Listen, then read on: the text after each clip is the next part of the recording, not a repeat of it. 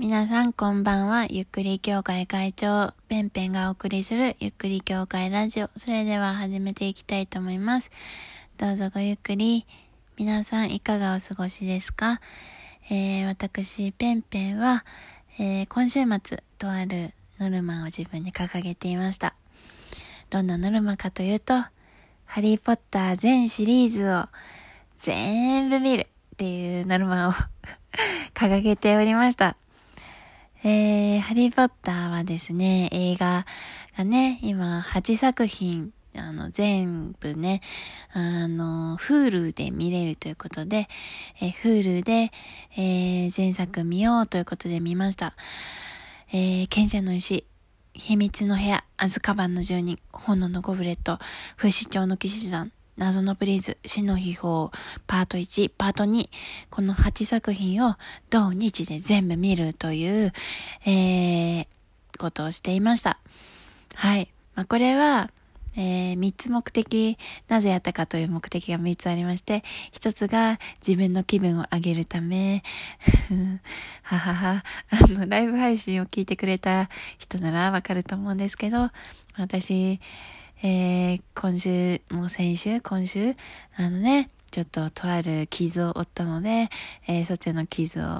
えー、晴らすため、忘れるためにやりましたと。そして、もう二つ目がですね、あの、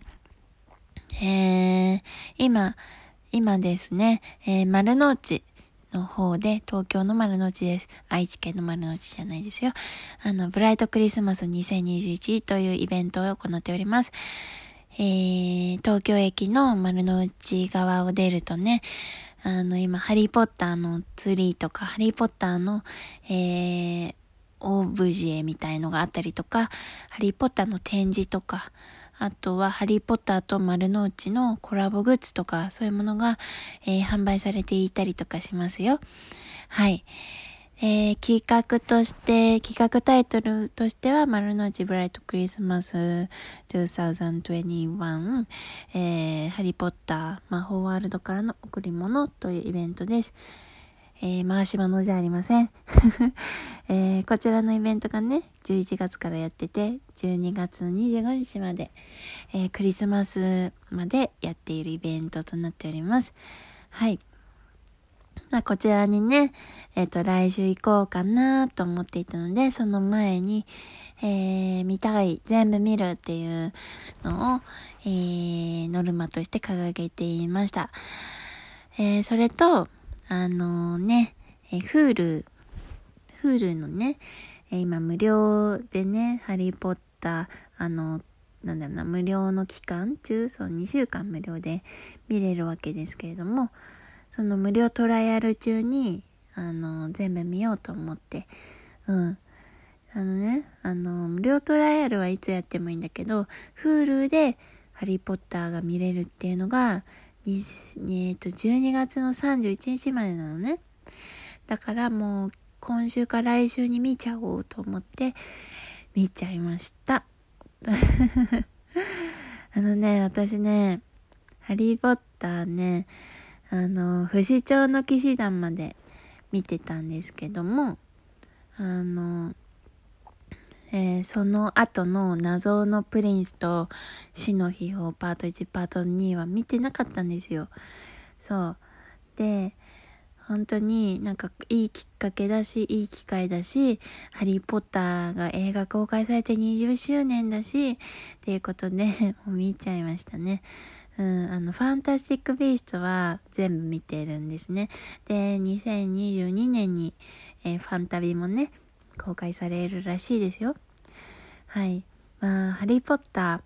見たのが、ああのね、あでも久々と思いきやね、まあ、ちゃんとは見てないけど、この間居酒屋に行ったら、あの、金曜ロードショーでハリー・ポッターがやってたみたいで、なんかちょっと見た。最初の30秒ぐらいのシーンみ、もう見たに含みませんね。はい。もう、なんだろうな、三つ、なんだろう、目があったぐらいな感じですかね。で、ちゃんと見たのは本当に久しぶりで、本当映画館で見た以来ですね。うん、謎、謎のプリンス以降はちょっと見てなかったんです。やっぱりその映画が公開された時の、なんだろう、その魔法の面白さとか、魔法のワクワク感、うん、そういうのが本当に楽しくてたまらなくって、私はハリーポッターに夢中でした。あのー、私と同じぐらいの年の人はもう、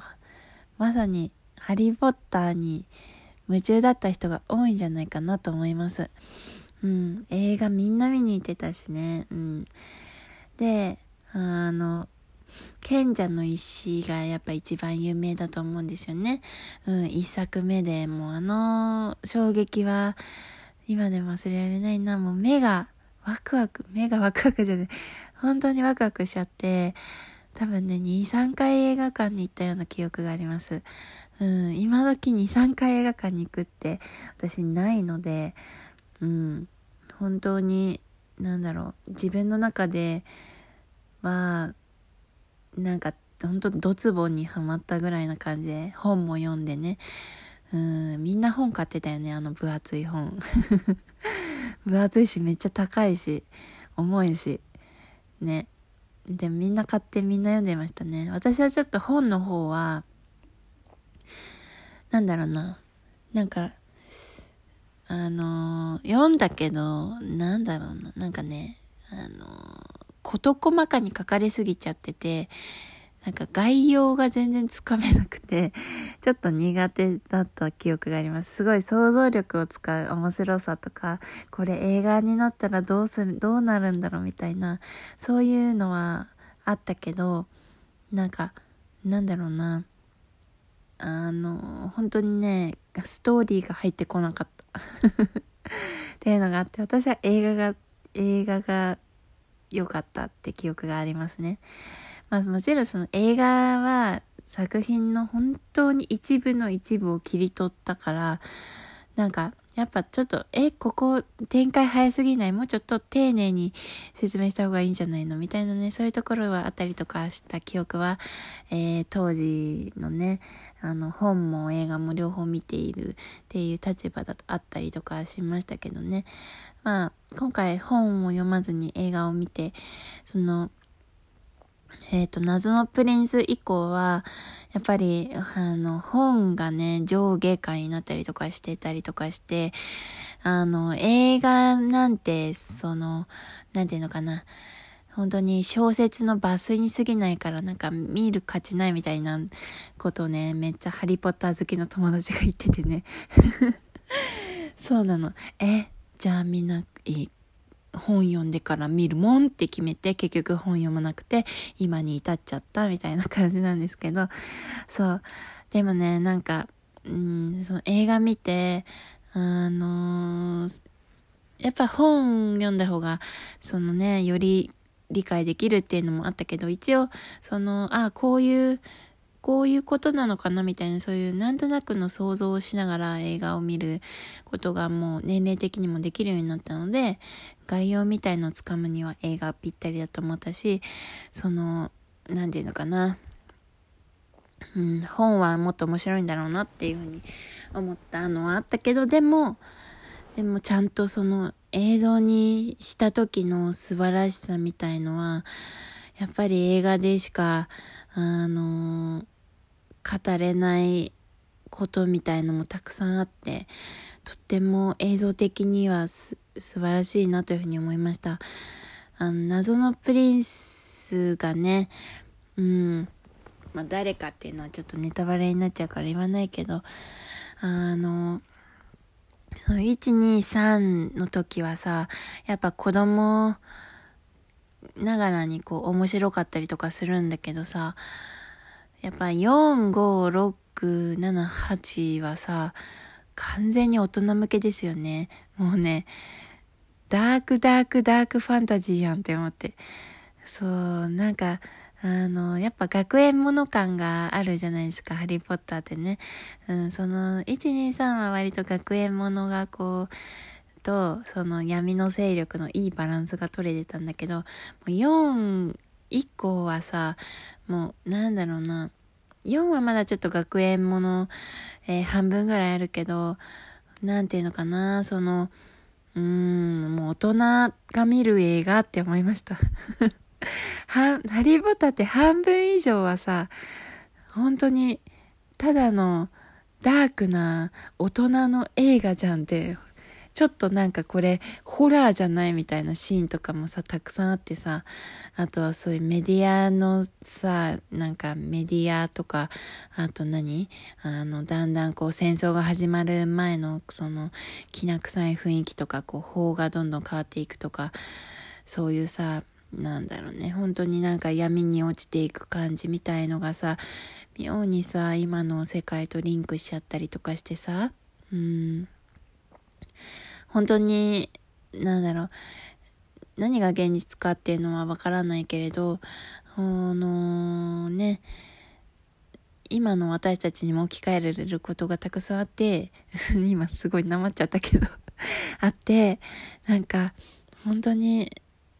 リアルに感じちゃいました。うん、今の世の中に、とね。あとは、その大人になってからやっぱ知るいろいろなこと、あ、これ秘密結社だとか、あ、なんかロンドンのこういう景色、前、いた時あったなとかさ、そういう視点とかもあってさ、あと魔法って何なんだろうっていうこと？今の私にしかわからないこと、その子供の頃は魔法ってすごい異次元のものだと思ってたけど、私は今、妙に魔法っていうものを逆に信じているんです。タロットカードをやるときとかも信じられないし、自分が言ったこととかがさ、本当になったりとかさ、なんかそういう大人になって、なんか新たな視点で見ることができたなって思います。